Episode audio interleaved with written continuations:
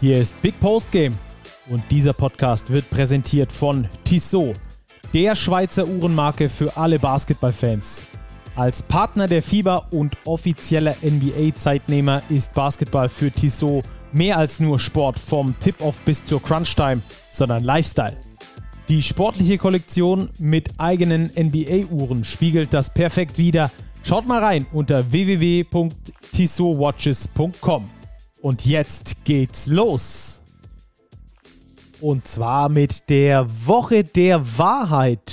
Sportliches Willkommen. Wir haben einen wunderbaren BWL-Spieltag erlebt und äh, ich begrüße Robert in einer Stadt, die sicher nicht Tabellenführer wird und aus einer Stadt, die auch nicht Tabellenführer wird. Grüß dich, Robert. Hi. Stacki, servus. Ich dachte schon, du spielst da Fußball an. Da ist der große FC Bayern ja wieder zurück an der Tabellenspitze. In der BBL sieht es ein bisschen anders aus. Da steht der Tabellenplatz der Bayern ja schon fest, mit dem sie die reguläre Saison beenden werden. Ja, der große FC Bayern. ich bin aktuell in Berlin. Auch die werden wahrscheinlich zumindest nicht als Tabellenführer diese Saison beenden, sondern es werden die Telekom Baskets Bonn sein. Es ist zumindest ein Stück weit wahrscheinlicher geworden. Ja, die Bayern, die stehen schon fest, hast du gerade gesagt. Kurzzeit live werden wir gleich besprechen. Die BG Göttingen gegen den FC Bayern Basketball. Alles in allem wird das heute eine etwas kürzere Folge, weil wir euch unter der Woche noch einmal bedienen werden mit einer Folge, in der wir explizit auf die Pro A Playoffs eingehen werden. Da werden wir mit unserem Experten Jan Finken nochmal ausführlich drüber sprechen. Aber den BBL-Spieltag wollen wir natürlich trotzdem für euch am Montagmorgen rund machen, auch wenn Feiertag ist. Und deswegen sind wir gar frisch da nach Kurzzeit äh, live nach dem Spiel der BG Göttingen gegen die Bayern. Ansonsten, Robert, äh, kann man uns auch gerne folgen und mit uns diskutieren. Ja, auf jeden Fall. Wir haben äh, unsere beiden Social-Media-Kanäle ähm, auf Twitter, auf Instagram und ansonsten erreicht ihr uns natürlich auch über den Big-Account oder per E-Mail podcast at big-basketball.de. Genau. Wir kriegen immer viele Zuschriften, das freut uns sehr. Wir schreiben auf alles zurück und diskutieren da sehr, sehr gerne mit euch. Also meldet euch ruhig bei uns. Dann würde ich sagen, wir gehen heute ein bisschen auf Kurzzeit Live ein, wie ihr das von uns kennt. Äh, danach kommt dann das Playoff-Rennen. Da werden wir euch über den Restverlauf der Saison nochmal ganz genau aufklären, was da im Zweier-, Dreier-, Vierer-Vergleich auf euch zukommt, beziehungsweise auf die Teams zukommt, weil die kommende Woche dies Jahr dann tatsächlich die letzte und entscheidende Woche in der Regular Season der BBL. Auf jeden Fall, wir haben noch ein wirklich ganz, ganz enges Rennen um vor allem Platz 8, beziehungsweise 7 und 8, weil es gibt auch Konstellationen, in denen, denen die Ulmer noch gar nicht so sicher in den Playoffs stehen ähm, weil die Niners Chemnitz ähm, den Blinker mal links gesetzt haben, jetzt die letzten Spiele allesamt gewonnen haben, jetzt punktgleich sind äh, mit den Würzburg Baskets auf der 8. Äh, Rostock auch äh, gewonnen, auch mit 15, 17 gleich auf mit Würzburg und Chemnitz. Also das wird wirklich ein ganz, ganz spannender Endspurt im Kampf um die Playoff-Plätze. Und wir haben in dieser Woche fast durchgehend BBL-Basketball, was ziemlich nice ist. Ähm, gleich äh, heute, wenn die Folge rauskommt, abends die Fraport Skyliners gegen Würzburg. Wenn die Skyliners verlieren, haben sich die Merlins gerettet, die Kreisheimer ähm, und so weiter und so fort. Also das wird richtig, richtig spannend, die komplette Woche durch. Und dann gibt es äh, vor allem am Freitag dann den 33. Spieltag und am Sonntag geschlossen den 34. Spieltag. Also es wird super spannend in dieser Woche, wer noch wo landet und da wollen wir euch natürlich updaten. Aber jetzt erstmal, Robert, äh, zu Kurzzeit Live ist gerade zu Ende gegangen. Wir sind da, ähm, haben wir zusammen noch live die zweite Halbzeit geguckt. Der zwölfte Sieg der Bayern kommt nicht zustande, weil eben die BG Göttingen dazwischen grätscht. Ja, 83, 75 am Ende für die BG Göttingen. Unterm Strich würde ich sagen, ein verdienter Sieg für die Veilchen, die wirklich ihre gute Form bestätigen gegen Bayern, die schon sehr ersatzgeschwächt waren. Darüber müssen wir vielleicht auch sprechen. Da glaube ich, waren fünf Rotationsspieler nicht dabei. Soll die Leistung der Göttinger aber überhaupt nicht schmälern, weil diesen 14 zu 0 Run Mitte des letzten Viertels, den musst du erstmal so aufs Parkett zaubern und da hatten die Bayern einfach keine Antwort mehr parat. Mhm, die Göttinger besonders heimstark. Es war der elfte Heimsieg im 15. Spiel. Ähm, die haben ja sowieso diese Ballung von Heimspielen, weil eben diese Fliegerbombe in der Halle entdeckt wurde, wodurch dann viele Spiele verlegt werden mussten, alle dann im April abgerissen und äh, sie haben das sehr erfolgreich gemacht insgesamt. Also jetzt der elfte Sieg in heimischer Halle. Woran lag es denn aus deiner Sicht? Es lag an einer sehr intensiven, couragierten Leistung. Ich finde, die Göttinger haben ähm, eine hohe Intensität geboten. Sie haben sehr, sehr gut gereboundet, vor allem in der ersten Halbzeit. Das war die Grundlage, dass sie die Bayern immer ein Stück weit auf Distanz halten konnten. Und dann haben sie eben gepusht von diesem lautstarken Publikum, diesen Run gestartet im letzten Viertel. Ähm, davor hatte man den Eindruck, die Bayern hätten das Spiel so ein bisschen unter Kontrolle, waren mit fünf Punkte vorne, aber das haben sie nochmal kontern können mit Harold Frey allen voran, der da ähm, nochmal von außen auch Würfe getroffen hat, die wirklich ähm, ja dem Spiel die entscheidende Wende gegeben haben. Mhm. Das kann ja theoretisch auch ein Duell in den Playoffs sein, auch wenn das durch diesen Sieg der Göttinger jetzt ein Stück weit äh, unwahrscheinlicher geworden ist. Ja, durch diesen Sieg, es war der 19. Saisonsieg für die BG Göttingen, sieht es eher so aus, als hätten die Göttinger Stand heute die besten Karten für Platz 5 und ein Niedersachsen-Duell gegebenenfalls gegen Oldenburg. Ähm, wenn alles gut zusammenkommt, vielleicht tauschen sie auch noch die Plätze und Göttingen hätte Heimrecht. Würde ich jetzt zwar als unwahrscheinlich erachten, aber auch das ist noch denkbar. Ähm, ansonsten die Plätze 5, 6 und 7 sind prinzipiell noch offen, aber die Göttinger ähm, schon mit guten Karten für Platz 5 und das. Ähm, Grüße an unseren Hörer Kevin, ähm, der mir unter der Woche eine sehr lange Nachricht geschrieben hat. Ähm, ist für mich schon eine riesige Überraschung. Ähm, und wir müssen uns eingestehen, Stacki, in unserem Power Ranking zu Beginn der Saison, wir hatten die Göttinger nicht auf der 5 verortet, aber ich glaube, ähm, da wären wir nicht die einzigen gewesen, die das so gerankt hätten. Genau, die Göttinger sind auf jeden Fall eine der Favoriten für die Most Surprising Mannschaft, äh, zusammen mit den äh, Würzburg Baskets. Eine von den beiden Mannschaften, glaube ich, wird die, die Göttinger auf jeden Fall da äh, ziemlich hoch gerankt. Und das liegt vor allem auch an der Offense der Göttinger. Die ist besser als die der Bayern und die ist auch besser als die vom möglichen Playoff-Gegner Oldenburg. Ähm, ganz interessant, Oldenburg-Göttingen äh, im direkten Duell jeweils einmal gewonnen, die Oldenburger höher als die Göttinger, deswegen haben sie den direkten Vergleich, aber theoretisch steht es da 1 zu 1. Aber die Göttinger mit dem viertbesten Offensivrating in der Liga. Defensiv, ja, sind sie nicht ganz so stabil. Das hat Raul Mors auch neulich erst gesagt, dass das äh, eines der Probleme ist. Aber offensiv sind sie stark. Mit 117,5 Punkten pro 100 Angriffe sind sie die viertbeste Mannschaft, was, dieses, äh, was diesen Wert angeht. Und ich finde auch, dass man das jetzt gegen die Bayern auch wieder gesehen hat. Das hat man gesehen. Sie haben Spieler, die offensiv den Unterschied ausmachen können. Das ist Harold Frey. Das ist aber auch ein Mark Smith, ganz klar, der hat das in der Saison mehrfach bewiesen. Das ist auch ein Till Pape, der ganz hochprozentig eben scored, der nicht viele Würfe braucht eben für seine Punkte. Auch in diesem Spiel gegen die Bayern wieder zweistellig gescored, ähm, bei nur drei von vier Würfen aus dem Feld. Und da passt eben sehr, sehr viel zusammen. Gino Crandall, ähm, auch ein ganz wirklich wichtiger Spieler für die BG, weil er eben einerseits selber scoren kann, andererseits aber eben auch seine Mitspieler im Blick hat. Und wenn wir auf das Duo schauen, Point Guard Duo, Harold Frey, Gino Crandall, zusammen 32 Punkte, 12 Rebounds, 12 Assists. Also das ist schon bockstark und das unterscheidet die Göttinger eben von anderen Teams, diese Qualität, vor allem auf der Guard-Position ähm, von Teams, die aktuell nicht eben in den Playoffs stehen. Ähm, wir werden später vielleicht noch über Bamberg sprechen. Ähm, da hat Göttingen wirklich, was die Kaderzusammenstellung angeht, sehr, sehr viel richtig gemacht. Ja, Du hast das Guard-Duo schon angesprochen. Dafür ist ja Raul Morse auch bekannt, eben auf der Guard-Position vor allem diese äh, Rohdiamanten zu erkennen. Und ähm, das sieht man dann auch am Schluss am Ergebnis. Horold Frey war ja genauso einer, den er dann da auch reingeholt hat. Den haben nicht so richtig viel auf dem Schirm gehabt. Er hat ihn zu einem richtig guten gemacht. Und das zeugt dann auch wieder davon, die Zahl, dass die Göttinger äh, mit einer der geringsten Turnover-Quoten überhaupt haben. Nur in 14,8 Prozent ihrer Angriffe verlieren sie den Ball. Das ist die drittbeste, das ist der drittbeste Wert ligaweit.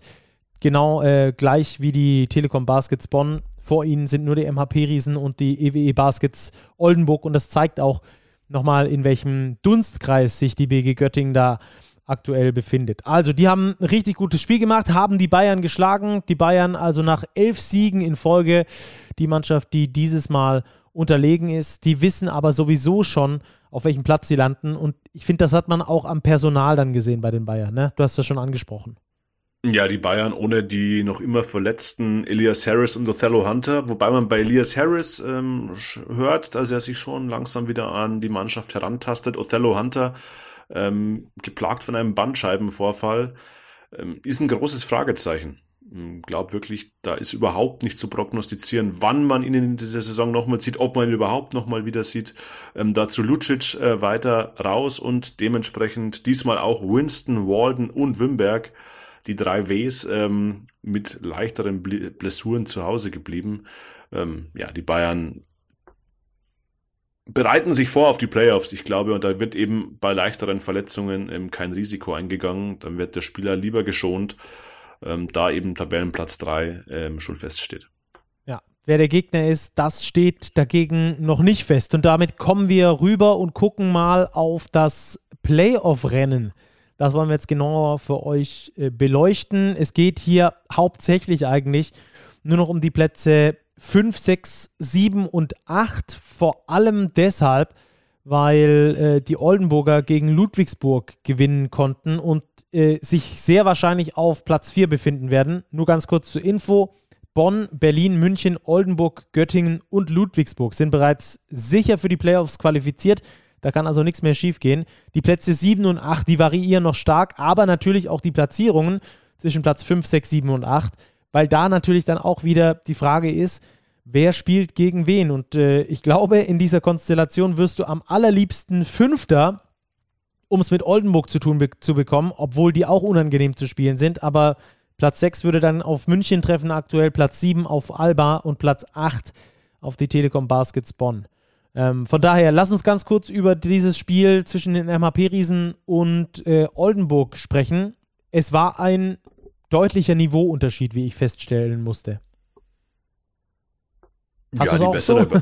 die bessere Mannschaft hat gewonnen, genau. äh, definitiv. Ähm, die Oldenburger nach einem ausgeglichenen ersten Viertel haben sie offensiv wirklich ähm, ihren Rhythmus gefunden. In den Vierteln 2 und 3 zusammen 55 Punkte erzielt und somit auch den Riesen davongelaufen. Ludwigsburg, das sich ja häufig über die Defensive definiert, hat da keinen Zugriff gefunden und konnte dann im letzten Viertel eigentlich nur noch ein bisschen so Ergebniskosmetik betreiben, aber unterm Strich ein völlig verdienter Sieg für die Baskets Oldenburg. Wieder mal angeführt von Dwayne Russell, 28 Punkte, 9 Assists. Ähm, gegen den Ludwigsburg, ja, das in Oldenburg natürlich verlieren kann. Die Formkurve spricht aber irgendwie nicht so für die Riesen.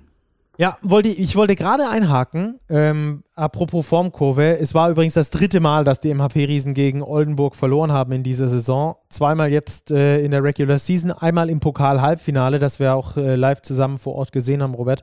Ähm, zweimal haben die Ludwigsburger gegen Oldenburg schon hoch geführt. Ich glaube, das eine Mal mit 16, das andere Mal mit 14 jeweils verloren.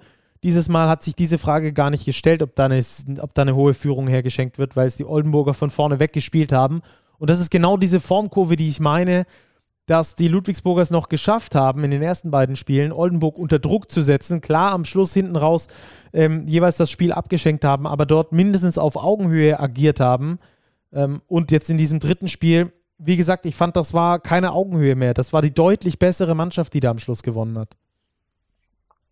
Ja, das stimmt. Und die Form spricht tatsächlich nicht für die Riesen. Ähm, sie haben aus den letzten zehn Spielen nur drei gewonnen. Das ist die schwächste Bilanz aller Teams, die um die Playoffs kämpfen. Ähm, sie sind generell auswärts nicht gut. Ähm, nur fünf Siege aus 16 Spielen. Das ist auch die schwächste Bilanz aller Teams, äh, die unter den ersten zehn stehen. was für Ludwigsburg spricht, ist die Heimstärke. die kann in den Playoffs schon zum Faktor werden, aber sie werden in der ersten Runde eben kein Heimrecht haben. Ähm, da könnte das schon tough werden für die Riesen. Mhm. Ich habe das Spiel am Mittwoch, am Mittwochabend, ja genau, gegen den MBC ähm, für die, für die Blindenreportage äh, kommentiert, die es dann in Ludwigsburg seit ein paar Spielen gibt, was, was ziemlich cool war gegen den MBC.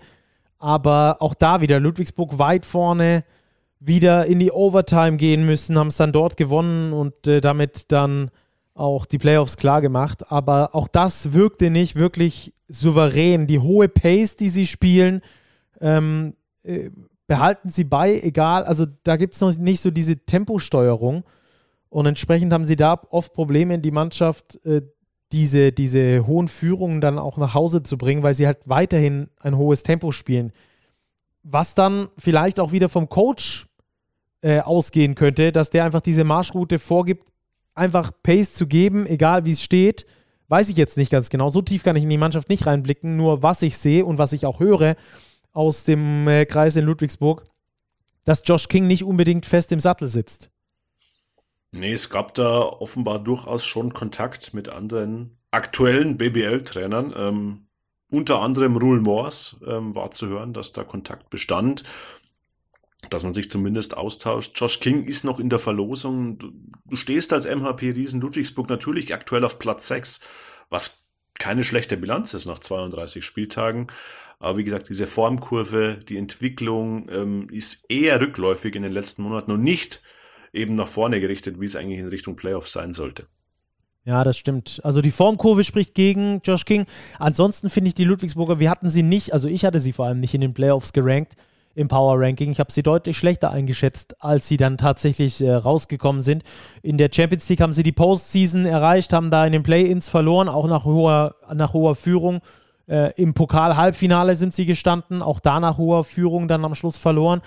Das ist natürlich immer so ein bisschen ah, ja, gibt einen schlechten Eindruck hinten raus, aber man darf eigentlich nicht unterschätzen, welchen Erfolg auch Josh King mit dieser Mannschaft schon errungen hat. Ich würde sagen, eine Overperformance, vielleicht nicht ganz in John Patrick Art.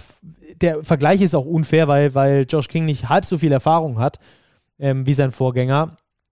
Aber insgesamt finde ich, dass man die, die Ergebnisse mögen ernüchternd sein, weil man öfter das Gefühl hatte, man kann gewinnen, als man dann am Schluss gewonnen hat. Aber wenn man pur die Ergebnisse betrachtet, finde ich, macht er einen wirklich guten Job da in Ludwigsburg und ist entsprechend äh, schon sicher für die Playoffs qualifiziert, schon drei Spieltage vor Ende.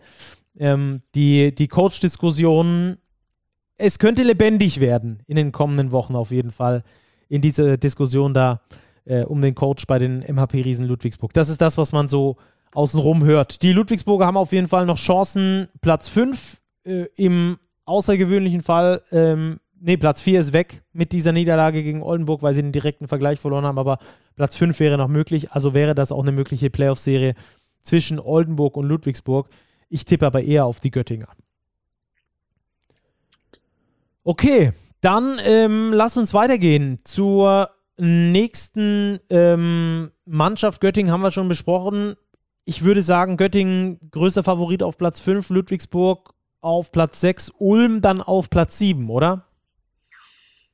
Ja, da kommen jetzt ganz viele verzwickte Konstellationen äh, noch ins Spiel. Ähm, die Ulmer, ähm, da ist viel drin. Da ist von Platz 5 bis Platz 9 alles möglich. Also, wir haben es vorher mal durchgerechnet, Stacki. Ähm, zum Beispiel einen Vierervergleich zwischen Ulm, Würzburg, Rostock und Chemnitz. Was jetzt nicht auszuschließen ist, dass passiert, wenn alle Teams ähm, 17 Siege haben oder alle vier Teams 16 Siege haben.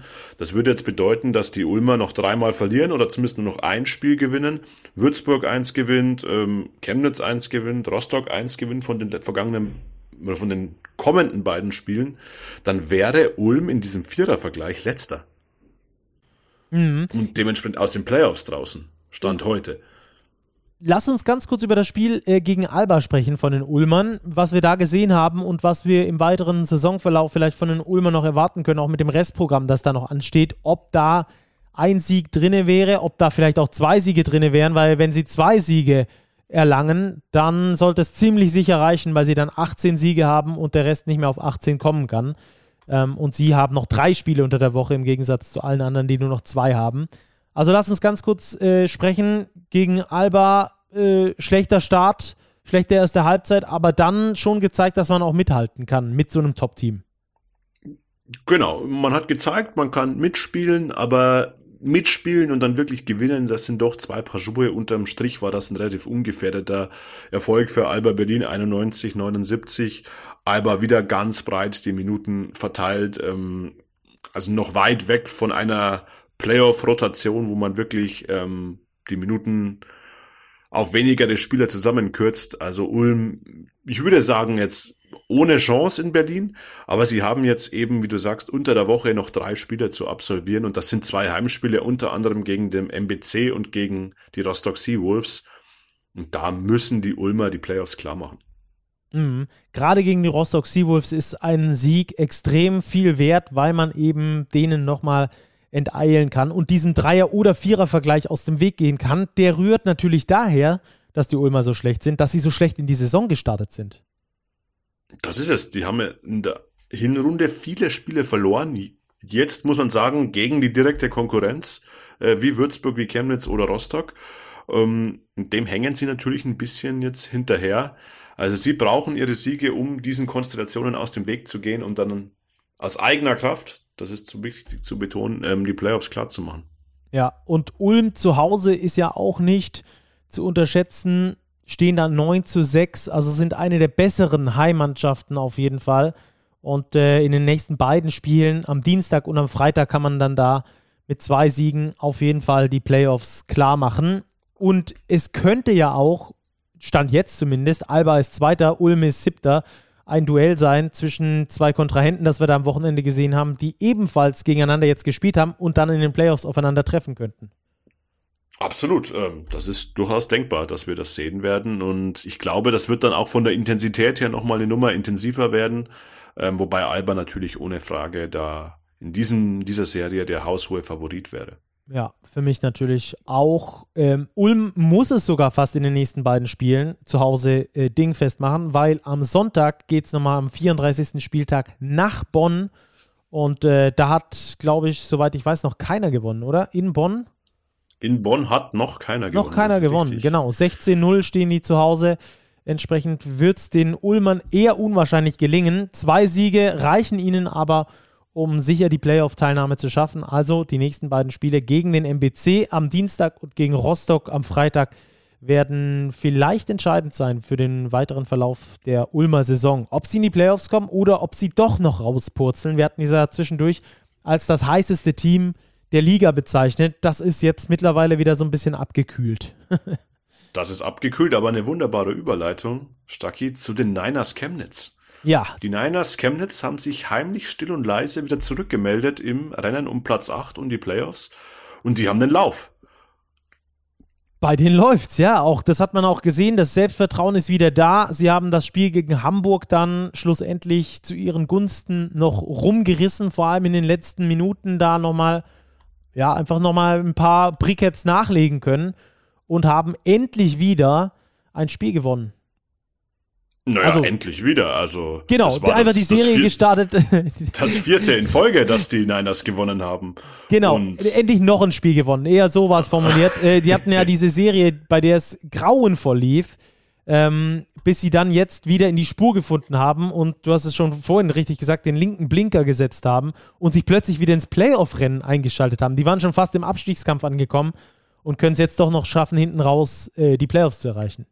Ja, haben noch zwei Spiele vor der Brust. In Ludwigsburg und in Heidelberg. Beides unangenehme Aufgaben, da beide auswärts, aber auch keine unlösbaren Aufgaben. Und ich glaube, wenn Chemnitz beide gewinnt, dann gehen die in die Playoffs. Ah, steile These, steile These. Und ich schieße eine steile These hinterher, Stacki. Ja. Die Niners Chemnitz sind meiner Meinung nach das einzige Team von denjenigen, die jetzt um Platz 8 kämpfen, sprich Würzburg, Chemnitz, Rostock. Ich lasse die Ulmer mal außen vor. Die gegen die Telekom Baskets Bonn ich sage nicht, die Serie gewinnen werden, aber wirklich das Potenzial haben, unangenehm zu werden und mindestens mal ein Spiel zu klauen. Und jetzt schiebst du bestimmt, glaube ich, auch noch äh, ein paar Argumente hinterher. Athletik, gehe ich mit, ja. Äh, unangenehmer Gegner, schlecht zu spielen in der Messe Chemnitz, ja. In der Messe Chemnitz, richtig. Bonn hat sich unglaublich schwer getan, auch im, im Spiel in Chemnitz. Richtig, und dazu kommt in Kombination das Restprogramm der Bonner. Die spielen jetzt am Dienstag, also am morgigen Dienstag in Göttingen. Dann geht's nach Bamberg. Dann spielt man zu Hause gegen Ulm. Dann geht's zum Champions League Final vor Unicaja Malaga. Je nach Verlauf gibt's dann zwei Tage später das Finale oder Spiel um Platz drei. Und wiederum zwei oder drei Tage später starten die Playoffs. Das heißt, das ist jetzt wirklich nochmal ein tougher Schedule, den die Bonner da haben. Das ist die höchste Belastung aller Teams in der BBL. Und wenn du dann gegen Chemnitz spielen musst, ähm, in diesem engen Rhythmus, traue ich den Niners zu, die vielleicht so eine kleine Überraschung zu landen. Mhm. Und wie gesagt, wenn sie glaub, denn in die Playoffs kommen. Ja, wenn sie in die Playoffs kommen. Und ich glaube, man darf ihnen, äh, man darf die auch nicht unterschätzen. Die hatten diese lange Phase, wo sie nicht rausgefunden haben aus diesem Kreisel. Ähm, mittlerweile haben sie da rausgefunden und vor allem deshalb, weil sie einfach eine super athletische Mannschaft sind, was sie schon immer waren, weil sie gerne den Ball teilen, ähm, weil sie schnell spielen und ich glaube, dass äh, gerade diese Athletik den Bonnern ähm, wehtun könnte, weil die selbst sehr athletisch sind. Und wenn dann eine Mannschaft kommt, die da mithalten kann, das haben wir im Rückspiel gesehen. Das war ein super knappes, enges Ding, bis es TJ Shorts da am Schluss gerichtet hat für die Bonner. Aber ähm, ich, ich gehe damit, es könnte eine kleine Überraschung geben, so sie es denn in die Playoffs schaffen. Das hängt natürlich maßgeblich davon ab, ob Würzburg in den letzten beiden Spielen nochmal eins drauflegt oder nicht. Die haben mit Abstand das leichteste Restprogramm plus alle Dreiervergleiche gewonnen, die es irgendwie in irgendeiner Konstellation geben kann. Und auch die Vierervergleiche. Richtig. Und auch die direkten Vergleiche, also wenn es nur gegen ein Team geht. Also Würzburg ist im direkten Vergleich vorne gegen Rostock, sie sind vorne gegen Chemnitz, sie werden dementsprechend auch in einem Dreiervergleich mit diesen beiden Teams vorne. Und sie wären sogar ganz vorne, wenn es einen Vierervergleich gäbe, in dem Ulm noch beteiligt ist. Also da wäre sogar Platz sieben für Würzburg noch denkbar. Aber dazu brauchen sie mal wieder einen Sieg. Und sie spielen am heutigen Montagabend ähm, in Frankfurt. Auf dem Papier sagt man, ja gut, die sind Vorletzter, aber für Frankfurt geht es um nichts anderes als das nackte Überleben. Und der Trend ist jetzt auch nicht unbedingt Würzburgs Freund. Die haben die letzten drei Spiele verloren, bevor es dann eben jetzt Frankfurt zu spielen gibt und dann eben Braunschweig, für die es ja auch noch um alles geht und die, was den Trend angeht, auch eine aufsteigende Form haben. Also auch wenn es auf dem Papier vielleicht die leichtesten Gegner sind, glaube ich, wären das zwei unangenehme Spiele für Würzburg. Ähm, sie brauchen mindestens einen Sieg. Ja, die letzten drei Spiele verloren, richtig, aber äh, kleines Gegenargument zumindest. Es ging gegen Göttingen, Ludwigsburg und Oldenburg und gegen Ludwigsburg haben sie erst per Buzzerbeater verloren. Die anderen beiden ähm, mit vier Punkten gegen Oldenburg und dann gegen Göttingen etwas deutlicher mit 18. Ähm, richtig, sie haben die verloren, sie haben trotzdem die beste Ausgangsposition und ich sage, wenn du als Team gegen Frankfurt und Braunschweig in den letzten beiden ähm, in den letzten beiden Spielen nicht mindestens einen Sieg holst, dann hast du es auch nicht verdient, in die Playoffs zu kommen. Und entsprechend äh, gehe ich davon aus, dass die Würzburger mindestens einen Sieg holen und damit dann so gut wie sicher in die Playoffs cruisen. Es ist ein super spannendes Rennen, super knappes Rennen. Würzburg hat alles auf ihrer Seite. Sie haben ein einfaches Restprogramm, haben wir gerade schon betont, und haben alle Dreier, Vierer oder auch direkten Vergleiche gewonnen gegen den direkten Kontrahenten. Aber es bleibt halt nur dieser eine achte Platz und da wollen noch ein paar mehr Teams hin. Ulm, Würzburg, Chemnitz und Rostock. Ähm, lass uns da noch ganz kurz über die Rostocker sprechen. Ähm, die haben jetzt ihr Spiel gewonnen, deutlich gewonnen sogar. Ähm, gegen Bayreuth, die natürlich schon abgestiegen sind, von daher ähm, vielleicht nicht mehr die ganz riesige Gegenwehr geleistet haben. Trotzdem musst du natürlich mit dem Kopf drin bleiben und dir das Ding erstmal ziehen. Ja, du musst gegen Medi Bayreuth erstmal mit 30 Punkten Differenz gewinnen. Also 99 zu 70 hier der Endstand. Und Bayreuth hat die letzten Wochen schon bewiesen, dass sie Fighting Spirit haben, dass sie auch gegen gute Teams mithalten können, da auch gewinnen können. Also das war schon eine reife Leistung der Rostocker, ähm, die jetzt vielleicht nicht die beste Ausgangsposition haben für die Playoffs, aber eben auch gute Karten. Das heißt, ähm, auch sie haben die Möglichkeit, in ihren verbleibenden beiden Spielen zwei Siege einzufahren. Das wird natürlich nicht einfach in Ulm und zu Hause gegen Ludwigsburg. Aber wenn sie zwei Siege holen, dann würde Würzburg beispielsweise einer überhaupt nicht reichen. Also das macht ja dieses Rennen um Platz 8 so spannend, da eigentlich alle Teams noch Trümpfe in der Hand haben und dass sich niemand auf irgendwie zurücklehnen kann und sagen kann, ah, okay, ein Sieg wird mir schon reichen. Nein, ähm, es kann gut sein, dass, dass man schon beide Dinge ziehen muss. Und die Rostocker haben nichts zu verlieren. Sie sind Aufsteiger. Ihre Saison ist so und so schon extrem gut gelaufen und mit der Euphorie, wieso nicht? Ja, vor allem, weil du in Ulm spielst. Du kannst also den direkten Konkurrenten quasi einen kompletten Strich durch die Rechnung machen. Ähm, es ist super spannend und äh, ich glaube auch nochmal ein zusätzliches Argument für äh, Play-ins, die ja dann ab der kommenden Saison äh, an den Start gehen. Da gibt es übrigens auch einen sehr guten Text bei uns im neuen Big Magazin, Nummer 128. Solltet ihr euch unbedingt reinziehen. Die Abonnenten werden es schon bekommen haben oder werden es jetzt dann bekommen. Die ist auf jeden Fall schon im Druck gewesen. Alle an, für alle anderen gibt es sie äh, ein paar Tage später dann am Kiosk. Da gibt es dann nochmal einen schönen Text dazu, warum es die Play-Ins äh, braucht in der BBL. Äh, ich glaube, das aktuelle Jahr zeigt uns sehr, sehr deutlich, dass solche Play-Ins mega nice wären ähm, auch schon in diesem Jahr. Äh, wenn du da hast Platz 7, Platz 8, Platz 9, Platz 10, da hätte Bamberg sogar noch Chancen, in die Play-Ins zu kommen. Dann hättest du nochmal ein direktes Duell zwischen, zwischen Rostock und Ulm, Würzburg und Chemnitz und so weiter und so fort. Also es wäre, wäre sehr empfehlenswert, auf jeden Fall, ähm, da das Ganze nochmal äh, in Play-Ins münden zu lassen. Das wäre hochspannend und ich glaube auch, dass das ab der kommenden Saison eine sehr, sehr coole äh, Sache auf jeden Fall äh, werden wird. Auch da übrigens, ähm, wegen dem neuen Pokalmodus, wäre auch da ähm, nochmal empfehlenswert, möglichst gut sich in der Liga zu qualifizieren, weil äh, man dann einer ersten Runde dann aus dem Weg geht. Das gilt für alle Teams übrigens. Ähm, von daher, äh, coole Sache freue ich mich auf jeden Fall drüber und äh, das ist äh, sehr, sehr, sehr, sehr schön. Wollen wir noch ganz kurz über das Restprogramm der Teams quatschen oder haben wir das schon genug gemacht? Ja, wir können es vielleicht nochmal kurz und kompakt zusammenfassen, genau. oder? Ja. Staki, Ulm, wie sieht's aus? Ulm spielt gegen den MBC zu Hause am Dienstag, dann gegen Rostock am Freitag ebenfalls zu Hause und dann in Bonn. Würzburg. Würzburg hat, wie eben thematisiert, Frankfurt auswärts und Braunschweig zu Hause. Auf dem Papier vielleicht das leichteste Restprogramm.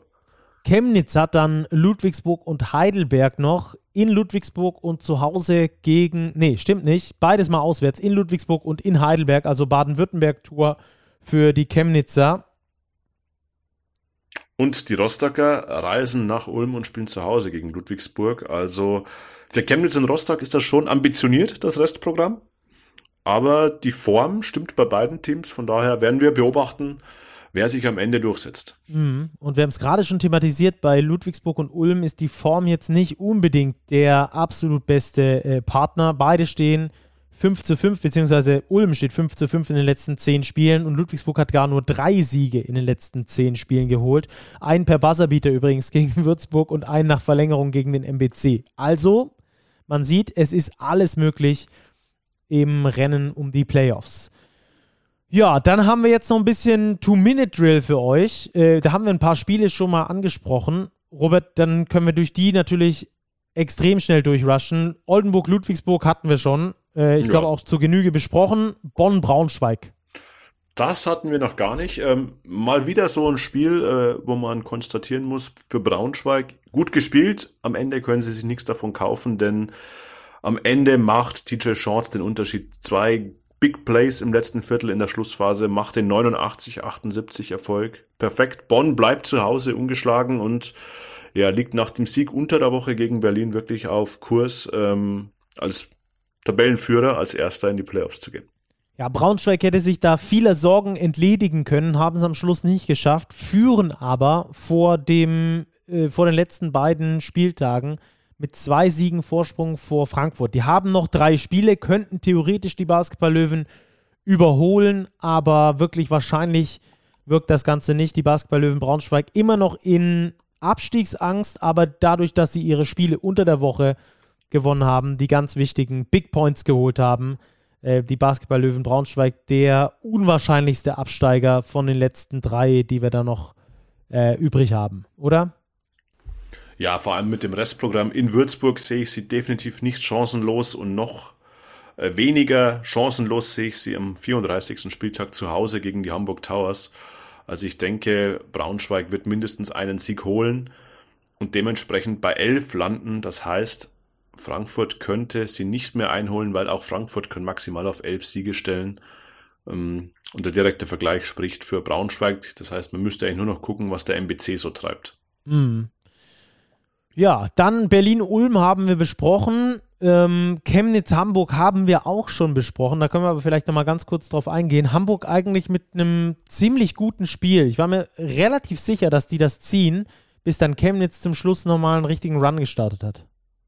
Ja, gepusht auch hier vom Publikum. Ähnlich wie das Kurzzeit-Live-Spiel in Göttingen. Die Messe Chemnitz war wieder wirklich ein Tollhaus und ja, da sind die Hamburger so ein bisschen eingeknickt. Ja, passt irgendwie zur Saison der Towers. Ja, sie sind jetzt gerettet, sie kommen irgendwo im Mittelfeld an, aber ich glaube, äh, an der Elbe muss man im Sommer wirklich einige Steine umdrehen, ähm, die Ausrichtung ein bisschen überdenken, vielleicht sich auch ein bisschen breiter aufstellen und dann in der neuen Saison neu angreifen. Mhm. Was wir bei den Bonnern gar nicht besprochen haben, gab ja unter der Woche das Spiel gegen Alba, das äh, mega wichtige Spiel, um die Tabellenführung quasi zum, zum Ende ähm, der Saison, höchstwahrscheinlich zumindest, der Regular Season, wo Bonn gewonnen hat gegen die Albatros. Das haben wir jetzt nicht nochmal speziell für euch äh, thematisiert, werden viele geguckt haben. Bonn übrigens auch im Champions League Top 4. Auch das hatten wir letzte Folge nicht thematisiert. Da haben wir böse Rüffel bekommen, haben mir ein paar Zuhörer und Zuhörerinnen geschrieben ähm, sorry dafür, wir waren uns da sehr sicher, dass, die Bonner, dass der Bonner Erfolg überall angekommen ist und wir werden euch dann da zum Top 4 auch nochmal ein kleines Special liefern. Vielleicht in einer regulären Folge, vielleicht auch nochmal eine extra Folge, aber da werden wir auf jeden Fall nochmal aufs Basketball Champions League Top 4 für euch eingehen und das Ganze ähm, dann aus Bonner Sicht dann nochmal klären. Ähm, Genau, wo waren wir stehen geblieben? Chemnitz, Hamburg ähm, haben wir abgehakt und dann haben wir noch Kreilsheim gegen Bamberg. Ganz interessantes Duell für Chemnitz, äh Quatsch, für Chemnitz, was erzähle ich denn? Für Kreilsheim ging es darum, einen wichtigen Sieg in Richtung Klassenerhalt zu holen. Für Bamberg ging es weiterhin um die Playoffs und die haben wir jetzt mit Absicht auch in unserer Playoff-Vorschau oder in unserer Playoff-Rechnerei rausgelassen, weil es für Bamberg sehr unwahrscheinlich geworden ist durch die Niederlage in Kreilsheim, dass sie das Ding verlieren. Beziehungsweise, dass sie nicht in die Playoffs kommen. Ja, also 101 zu 92, dass du dir in so einem Spiel, wo du wirklich nochmal Chancen hast, dir deine Playoff-Hoffnungen aufrechtzuerhalten, mit so einer lethargischen Einstellung ans Werk gehst, wie es Brose Bamberg getan hat, das ist, macht schon, macht schon echt nachdenklich. Also das war defensiv mal wieder, muss man sagen, echt wenig, was Bamberg da angeboten hat. Und der Sieg geht absolut in Ordnung. Bamberg hat in der zweiten Halbzeit nochmal dagegen gehalten, haben verkürzt, aber dass du da in der ersten Halbzeit schon minus 20 bist, pff, also das war schon, ja, die Diva der Liga. Es ist irgendwie, Bamberg ist nicht zu greifen. Es ist eine Mannschaft, ich spüre keine Identität ich weiß auch nicht, wo es so richtig hingehen soll und ich glaube, der Sommer, der kann wirklich richtungsweisend werden für Bamberg. Ähm, neue Gesellschafterstruktur, höchstwahrscheinlich kein internationaler Wettbewerb, das darf man auch nicht vergessen. Mhm. Ähm, tauscht man vielleicht nochmal den Trainer aus, tauscht man die Mannschaft aus, größtenteils aus. Also in Bamberg muss was passieren, weil so wie diese Saison gelaufen ist, ist es wirklich, glaube ich, aus Bamberger Sicht maximal unbefriedigend. Mhm ich glaube, es ist bald soweit, dass der Reset-Button Bamberg drückt und nicht drü Bamberg drückt den Reset-Button, weil, weil die das mittlerweile so oft gemacht haben und irgendwie ist immer nur äh, bergunter gegangen. Danach 14 zu 18 nach 32 Spieltagen. Du hast es angesprochen, die Turbulenzen auch rund um den Verein, wie es da auch weitergeht, ist bisher noch nicht öffentlich kommuniziert worden. Wir haben da aus äh, verschiedenen Quellen gehört dass es da Gesellschafter natürlich geben soll und dass die gerade auch in der Findungsphase sind, aber es macht dich halt auch nicht sexier, wenn du dann da irgendwo auf Platz 11 rumdümpelst und du hast es gesagt, mit Platz 11 wird der internationale Wettbewerb sehr weit weg sein. Letztes Jahr hat äh, Platz 10 den internationalen Wettbewerb noch erreicht. Göttingen, die dann im FIBA Europe Cup in der Quali ausgeschieden sind, aber die Brose Baskets, Baskets heißen sie nicht mehr, aber Brose Bamberg ähm, in einer sehr, sehr, sehr schweren Phase für den Verein und äh, darüber hinaus, wie du es gesagt hast, ohne wirkliche Identität, die man da irgendwie feststellen könnte. Also ähm, schwierige Phase aktuell äh, bei Brose. Vielleicht können wir da irgendwann dann nochmal ein bisschen genauer eingehen, darauf eingehen, ähm, abseits der Playoffs. Denn das wird für die Bamberger äh, extrem schwer. Es wird das erste Mal sein, dass sie seit 2000, 2001 die Playoffs verpassen. Ähm, und das spricht, glaube ich, schon sehr deutlich äh, für die Entwicklung, die der Standort Bamberg genommen hat, oder? Ja, äh, das ist eine ganz bedenkliche Entwicklung. Also man muss nicht viele Jahre zurückgehen, um Euroleague-Zeiten in Bamberg zu haben. Da Three war Bamberg, Three Pete, da war Bamberg eins der, vom Spielstil her eins der attraktivsten Teams in ganz Europa und davon sind sie aktuell wirklich weit, weit entfernt. Hm. Ja, also die Bamberger verlieren das gegen Kreilsheim. Die Kreilsheimer übrigens, wenn Frankfurt heute Abend verlieren sollte gegen Würzburg, dann ist, dann ist Kreilsheim gerettet nach einer schwierigen Saison für die Hakro Merlins, weil sie es in diesem Jahr nicht geschafft haben zu überperformen. Es war wahrscheinlich dem Budget nach eine Normalperformance, wenn ich sie da mal so rund irgendwie um Platz 14, 13, 12 irgendwo einordnen würde, wo sie am Schluss dann landen. Eine Normalperformance, langes Zittern. Ähm, sie haben nie so richtig äh, die Mannschaft rund bekommen aber ähm, dieser Sieg gegen Bamberg könnte Gold wert sein. Wie gesagt, wenn Würzburg gegen Frankfurt gewinnt, dann sind die Hakro Merlins gerettet in dieser Saison. Ansonsten müssen sie noch ein bisschen zittern, aber alles dann im hypothetischen Bereich. Okay, dann äh, Robert, lass uns noch die Starting Five machen und dann zu Overtime übergehen, denn auch ähm, da haben wir noch ein bisschen was zu besprechen. Also Starting Five, wen haben wir? Wir haben Eric Washington, der sich knapp vor Weezy Russell durchsetzt mit 28, 4 und 8 für die MLP Academics Heidelberg. Ähm, ja, mal wieder gezeigt, dass er auch ein Unterschiedsspieler ist. Das Spiel hatten wir übrigens vergessen, fällt mir gerade auf. Heidelberg gewinnt 109 zu 91 gegen den MBC. Oh, ja, das stimmt. Der, das der Vollständigkeit halber. Also der MBC weiterhin noch im Abstiegskampf. Heidelberg, äh, ja, spielt ohne Druck und das hat man gesehen, äh, angeführt eben von Eric Washington. Auf der 2 gehe ich mit einem weiteren Einser, nämlich mit Anas Velitska von den Niners Chemnitz, der nur drei Rebounds an einem Triple-Double vorbeigeschrammt ist. 16, 7 und 11 aufgelegt hat im essentiell wichtigen Sieg gegen die Hamburg Towers.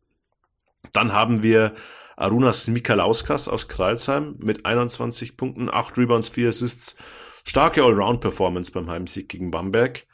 Auf der 4 äh, Till Gloger von den Rostock Seawolves auf den ersten Blick vielleicht eine ungewöhnliche Wahl, aber Till Gloger mit 18 Punkten Topscorer seines Teams, ähm, dafür weniger als 20 Minuten benötigt. Also das verdient schon mal eine Nominierung auf der 4.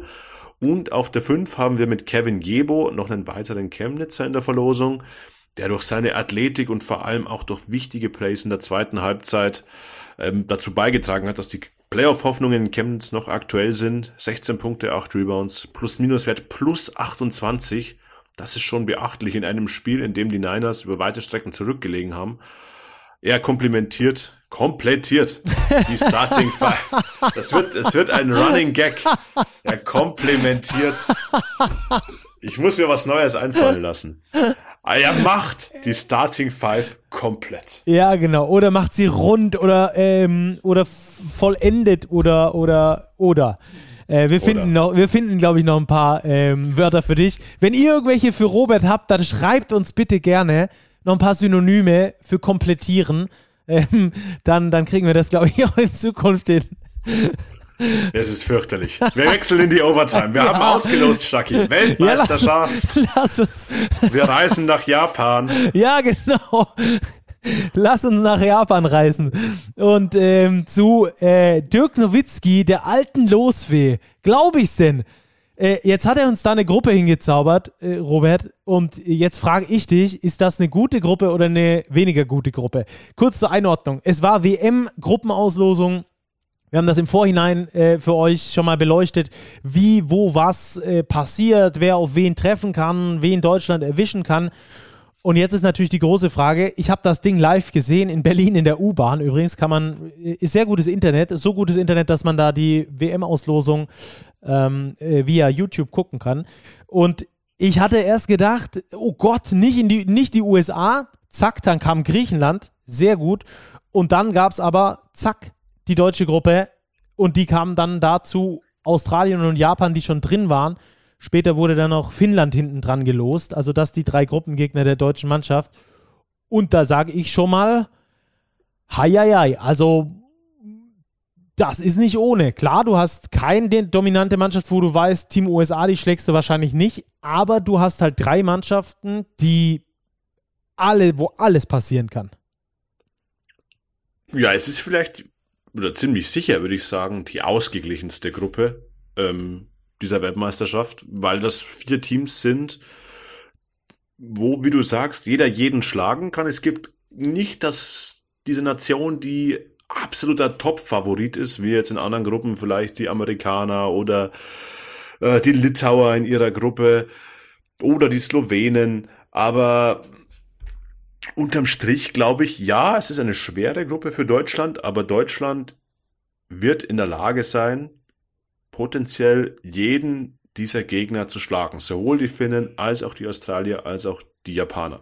Also wir dürfen, glaube ich, dieses Selbstvertrauen schon haben mit der Qualität, mit dieser Europameisterschaft, die wir im Rücken haben, dass das Team Deutschland da schon gute Chancen hat, weiterzukommen.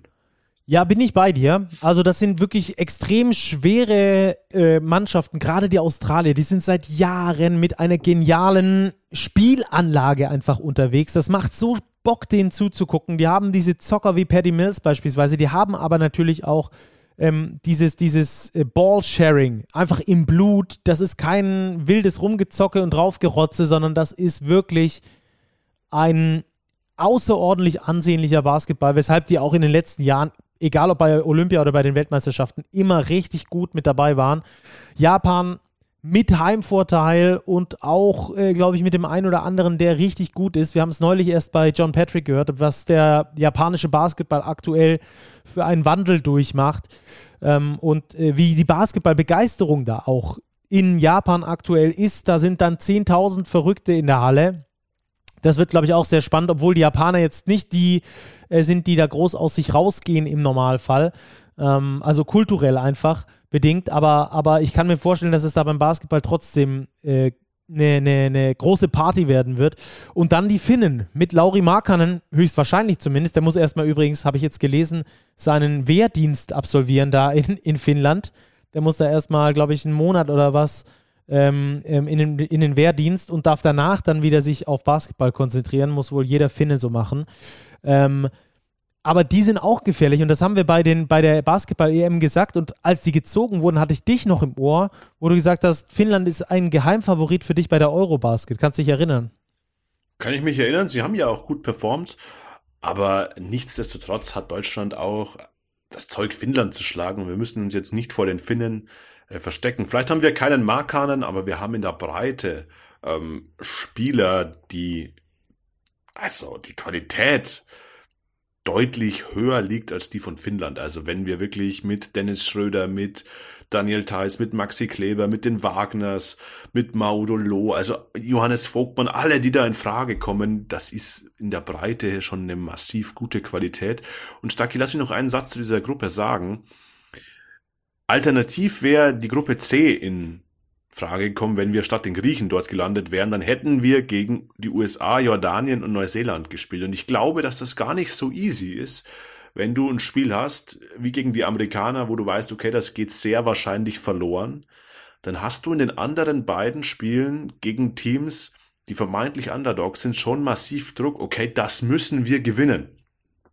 Und das müssen wir gewinnen gegen Teams, die Underdogs sind, haben wir bei der letzten Weltmeisterschaft gegen die Dominikanische Republik gesehen ähm, ist nicht so easy. Darum glaube ich, dass Deutschland gar nicht schlecht ähm, beraten ist, hier in der Gruppe E mit eben Finnland, Australien und Japan zu agieren, wo man eben von Beginn an weiß, okay, wir können jedes Spiel gewinnen, wir können auch jedes verlieren, aber da ist, glaube ich, die Spannung ähm, auf jeden Fall garantiert und ich glaube, Deutschland wird weiterkommen.